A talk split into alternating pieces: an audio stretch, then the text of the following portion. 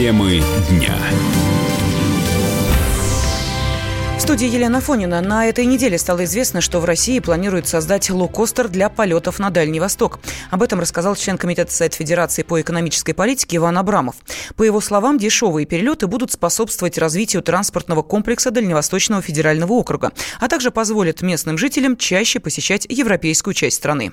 Предложение вызвано тем, что у нас э, ежегодно жители дальневосточники сталкиваются с проблемой недоступности билетов по там субсидированным ценам, ну, дешевых билетов, соответственно, либо по плоским тарифам. Я думаю, что дальневосточники достойны того, чтобы у них была собственная авиакомпания, которая будет оказывать услуги по приемлемым ценам. Для начала там 10 миллиардов мы можем изыскать с учетом того, что, если вы помните, э, мы сегодня принимаем национальную программу развития Дальнего Востока,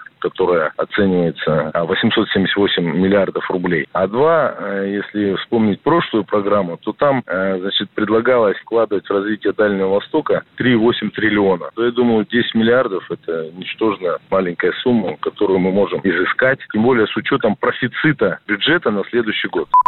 При этом некоторые эксперты считают, что лоукостер создавать невыгодно. По их мнению, цены на билеты не будут ниже, чем существующие сегодня субсидированные тарифы для жителей Дальнего Востока.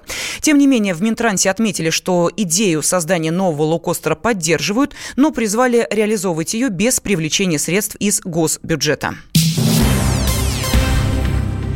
Мошенники придумали очередной способ, как заработать на доверчивых россиянах.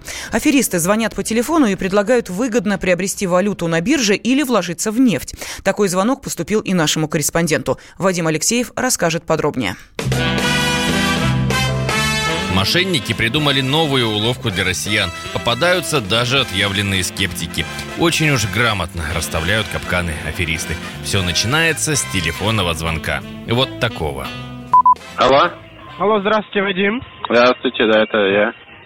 Э, Меня зовут Артем, я представитель компании Maxi Capital, я ваш личный менеджер. Скажите, у вас вообще есть опыт торговли на финансовом рынке? Стройматериалами торговал, там, это, огурцами консервированными. Нет. э, Хорошо, давайте я вам расскажу в двух словах, что это такое, что Давай. такое финансовый рынок, и вы будете, как вы могли бы на нем зарабатывать. Угу, давайте. Смотрите, мы торгуем на бирже валютой, золотом, нефтью и зарабатываем на изменение цены или курса. Просто вот Да. так вот, ни с чего. Вам не нужно никуда ходить, ездить, узнавать. Вам нужно доступ к интернету иметь, к компьютеру или телефону. Этот звонок поступил на телефон корреспондента радио «Комсомольская правда». На мой телефон. Делаю вид, что клюнул на приманку. И вот мой собеседник присылает ссылку на сайт для торгов. И вот курсы валют, вот графики. Все выглядит убедительно и даже немного будоражит от мысли, что так легко можно стать биржевым львом. По ту сторону телефона подключается напарник. Тот, который, мол, поможет быстро разбогатеть на долларах, нефти и золоте. Нас э, компания на прошлой неделе выделила полтора миллиона долларов для наших новых клиентов для активации по льготному курсу. На данный момент э, только в случае активации вашего торгового счета сегодня мы можем вам предложить льготный курс пополнения. А, допустим, пополняйте на 5 тысяч долларов, на ваш торговый баланс вы получите таким образом в районе 10 тысяч долларов. То есть что это вам дает? Это вам дает возможность э, входить на более высокодоходные инструменты и тем самым начать торговлю сразу на акциях. То есть это прекрасный потенциал для того, чтобы увеличивать, да, вот свой э, торговый баланс э, на 30-40% э, в течение двух недель. Осталось совсем немного. Занести на счет деньги, срубить процент на биржевых колебаниях и получить жирный куш. Но даже если будешь в плюсе, вернуть деньги обратно на свой счет уже не сможешь. Это мошенничество. Представитель Главного управления МВД России по Новосибирской области Айго Сашимова говорит, что найти преступников-трейдеров сложно. В интернете злоумышленниками ведется активная рекламная кампания, э, в ходе которой обещается высокая доходность. Как правило, на сайте предлагается заполнить анкету с указанием персональных данных и номера телефона. С потерпевшими связывается представитель организации, который объясняет принципы работы сетевой биржи. Клиенту предлагается открыть торговый счет на интернет-ресурсе злоумышленников и внести на него небольшую сумму денег. На начальном этапе человеку могут дать заработать определенную сумму денег, после чего представитель биржи убеждает клиента в необходимости внести на счет еще большую сумму. А потом еще, еще и еще, и все это без возврата. Есть версия, что продавцы долларов в полцены уже набили руку на криминале. Юрист Михаил Жуков считает, что таким мошенничеством промышляют заключенные, звоня незнакомцам из колоний. Как правило, на территории Российской Федерации подобного рода звонки, они осуществляются, например, в мест лишения свободы. А теперь о том, как легко уличить подобных аферистов. Задайте им побольше вопросов, к которым те не готовы. Проявите фантазию. Или самое простое, спросите адрес офиса. Я поступил именно так. А можно в ваш офис прийти? Наш основной офис находится в Великобритании. Ну хорошо, не в основной филиал в какой-нибудь. А партнерские офисы в Москве и в главных городах. А какие города относятся к главным? В Нур-Султане, казахстанском. Э, в принципе, я могу попросить товарища, чтобы он пришел в московский офис. Скажите, пожалуйста, где находится он? Там, понимаете, в чем суть? Там находится партнер, ну, партнерский офис, угу. на который вы придете, ну и а в чем в чем в чем сам вопрос, что вы хотите? Ну это несколько мне придаст неуверенность. Какой адрес у вас? Скажите в Москве, я запишу. Я Алло? сам не располагаю этой, я сам не располагаю этой информацией. На этом звонки с Уолл-стрит закончились, а я так и не стал нефтяным магнатом. Но и своих кровных не потерял. Вадим Алексеев, радио «Комсомольская правда», Новосибирск.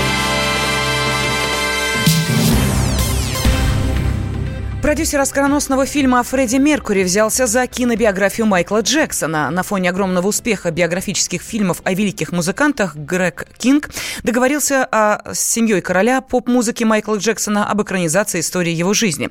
Сценарий для фильма напишет обладатель Оскара Джон Логан.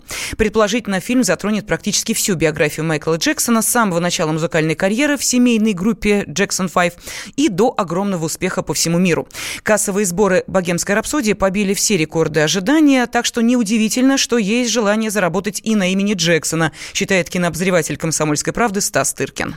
Ну, новость, конечно, интересная. Правда, мне совершенно не нравится фильм «Богемская рапсодия». Мне кажется, он очень преуменьшает значение того, что сделал Фредди Меркури. Саму его историю рассказывает очень неаккуратно, а в угоду кассовым сборам, которые, конечно, превзошли все ожидания. Но, в общем, это тема рок-н-ролльная, биография каких-то известных музыкантов. Это сейчас как бы горячо. Я считаю, что вот фильм, который был сделан по на Джона, он намного лучше. В общем, если получится такая же история, как с «Богемской рапсодией», то, ну, наверное, это будет какой-то очень прямой рассказ, очень примитивный в достаточной степени о Майкле Джексоне, который был сложным, конечно, персонажем, и мы до сих пор не знаем, что там было на самом деле в основе вот его этих сногсшибательных успехов и какие там трагедии были в личной жизни и так далее, так далее в детстве. Ну, в любом случае, разумеется, это будет пользоваться огромным успехом, кассовыми сборами, а только этим и объясняются все усилия продюсеров в Голливуде. Исключительно монетизированием каких-то, в данном случае, знаменитых личностей. И я думаю, что фильмов о звездах рок-и-поп-музыки будет э, становиться все больше и больше.